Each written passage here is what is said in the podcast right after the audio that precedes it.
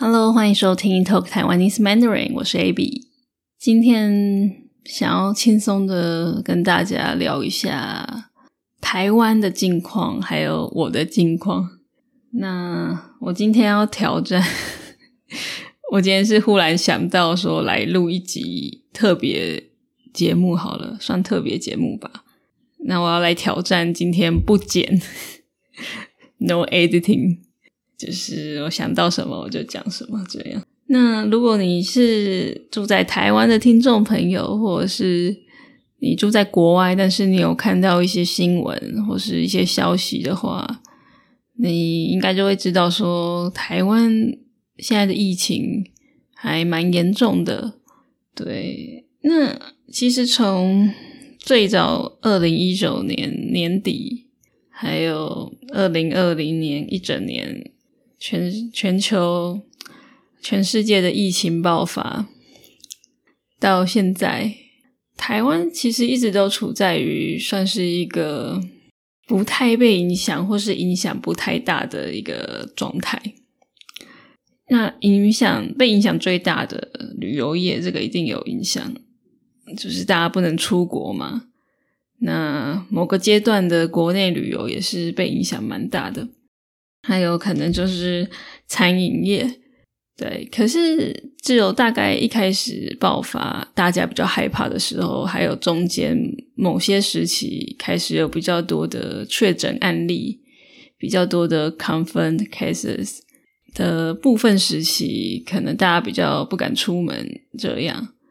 但是大部分的时期其实都还蛮正常的，几乎没有什么被影响。当然还是一定有影响了。刚刚说的旅游业，还有就是说，大家一定都要戴口罩。原本也没有到强制戴口罩才能出门，就是在搭公车的时候，或是搭捷运的时候一定要戴。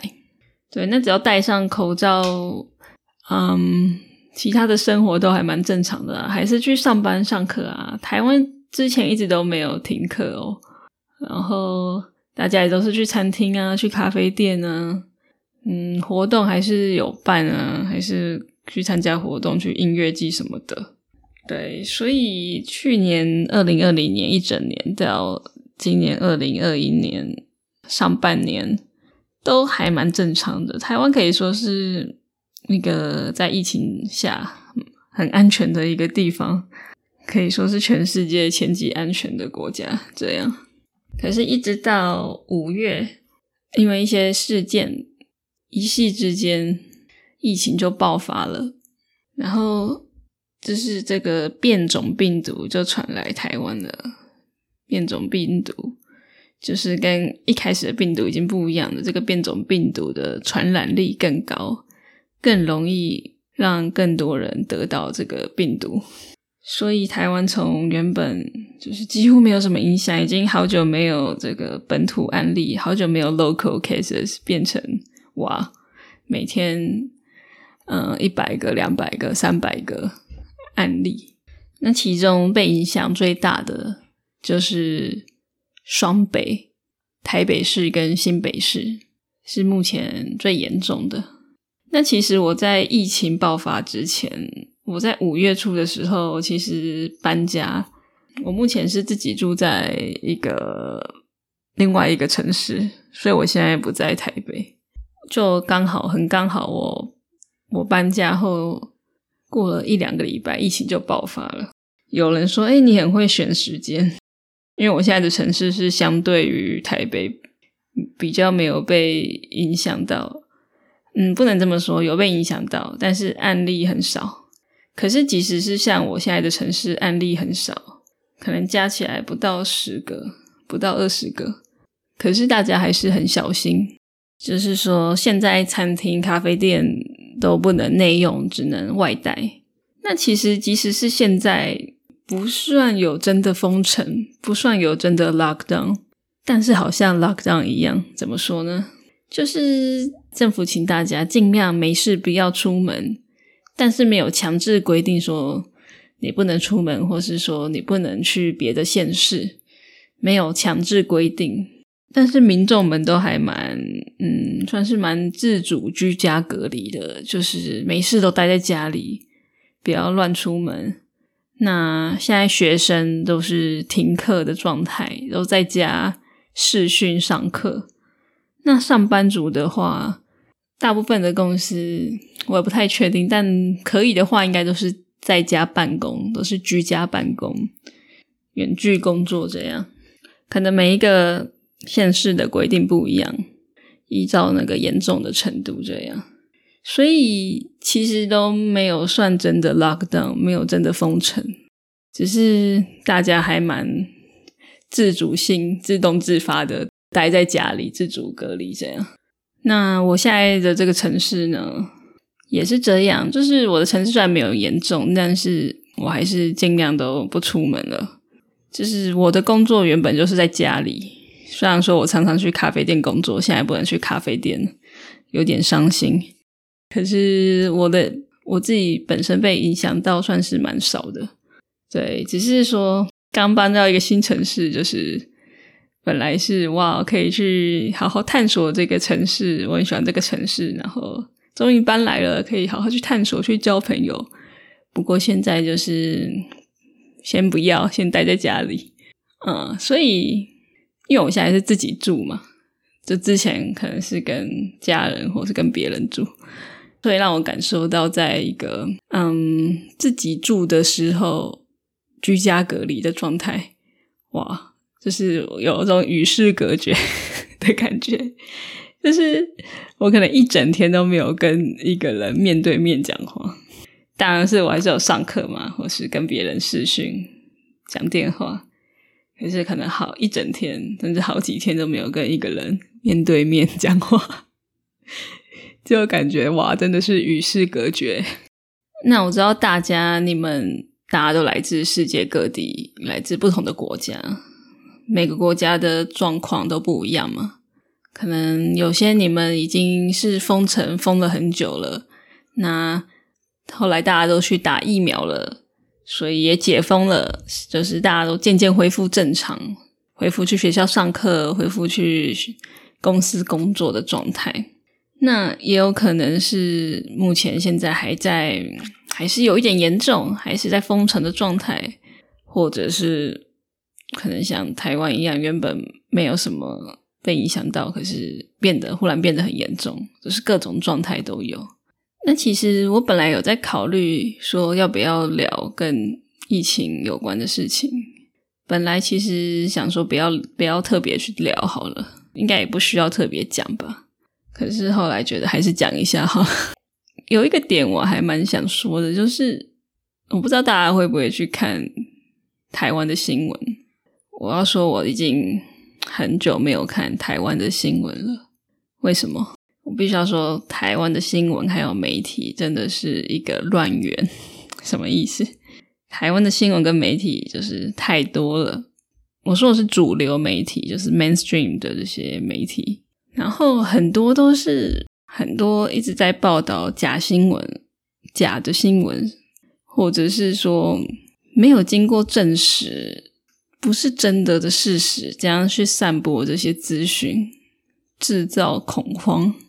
那这样的媒体，这样的主流的媒体太多了，所以我已经觉得没有看新闻的意义了。就是看了，我只会生气，或是伤心、难过、绝望，就是很负面的情绪。可能是因为我这个人的 情感比较丰沛吧。我这个人的情绪很容易受影响，所以我看到这些嗯假的讯息啊，或是一些去煽动民众的不正确的讯息，我就会觉得受到很大的负面的影响。那并不是说我没有去看新闻，就代表我不关心台湾或不关心这个世界，当然不是。我会以我自己的方式去取得这些讯息。例如说我的 Facebook，我其实自己没有什么在用 Facebook，但是我会去追踪一些独立的媒体，就是他不是那种主流媒体在那边乱讲话、乱散播讯息的媒体，是一些独立的媒体。那这些独立的媒体，它的资讯绝对是相对的正确而且精准的。所以我追踪这些人，还有透过我的。亲朋好友，我值得信任的朋友，他们如果真的有什么很重要的事情，他们也会告诉我。所以透过这两个管道，我就可以知道说最近发生什么事情，然后有什么是真的值得关注，而不是说去看那些主流的新闻，然后他就是一直灌输你这些讯息、这些消息，然后也不知道是真的假的，就是蛮被动的去接收这些讯息，那可能根本就不是正确的。所以现在疫情到现在真的是一团乱，社会一团乱。我必须说，媒体就是一大的乱源。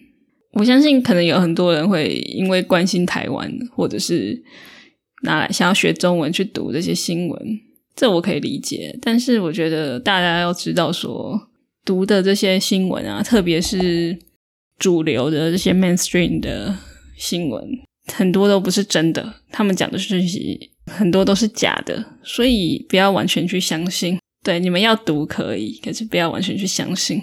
好啦，讲这个会不会太严肃？这只是跟大家分享一下。那因为现在就很多时间都待在家里嘛，所以因为大家可大家应该可能有经历过这段时期，心理上面的压力还蛮大的。特别是如果你像我一样现在是自己住的话，就会有一种疏离感，或是一种孤寂。孤单跟寂寞的感觉，就是一种，当然不是真的一个人嘛，还是有很多家人朋友。可是因为长时间自己相处，就会哇，就是感觉好像很疏离。还有就是，嗯，没有跟人家直接的互动、直接的交流，那一种心理压力也是有的。对，所以对我来说也是一个蛮特别的一个时期吧。那希望我可以去好好的去面对它，去克服它。那我也努力的培养，趁机去做一些自己喜欢的事，想要培养的兴趣，例如说做瑜伽、练吉他，然后写写东西、写写文章，这样就是努力在这个情况下让自己过得好一点。好啦，这这就是我忽然想要录的这一集，就是轻松的跟大家先聊一下最近发生什么事情。那也欢迎大家有什么想法都可以在我的 YouTube 或是 Instagram 留言给我，或是写信给我。如果想要给我支持的话，可以去 talk taiwanese mandarin dot com 上面可以请我喝杯咖啡，或是在我的 Patreon 上面赞助我。喜欢我的节目的话，欢迎到 Apple Podcast 给我留下五颗星 （five star rating）。谢谢大家，希望大家都平安快乐。我们下次见，拜拜。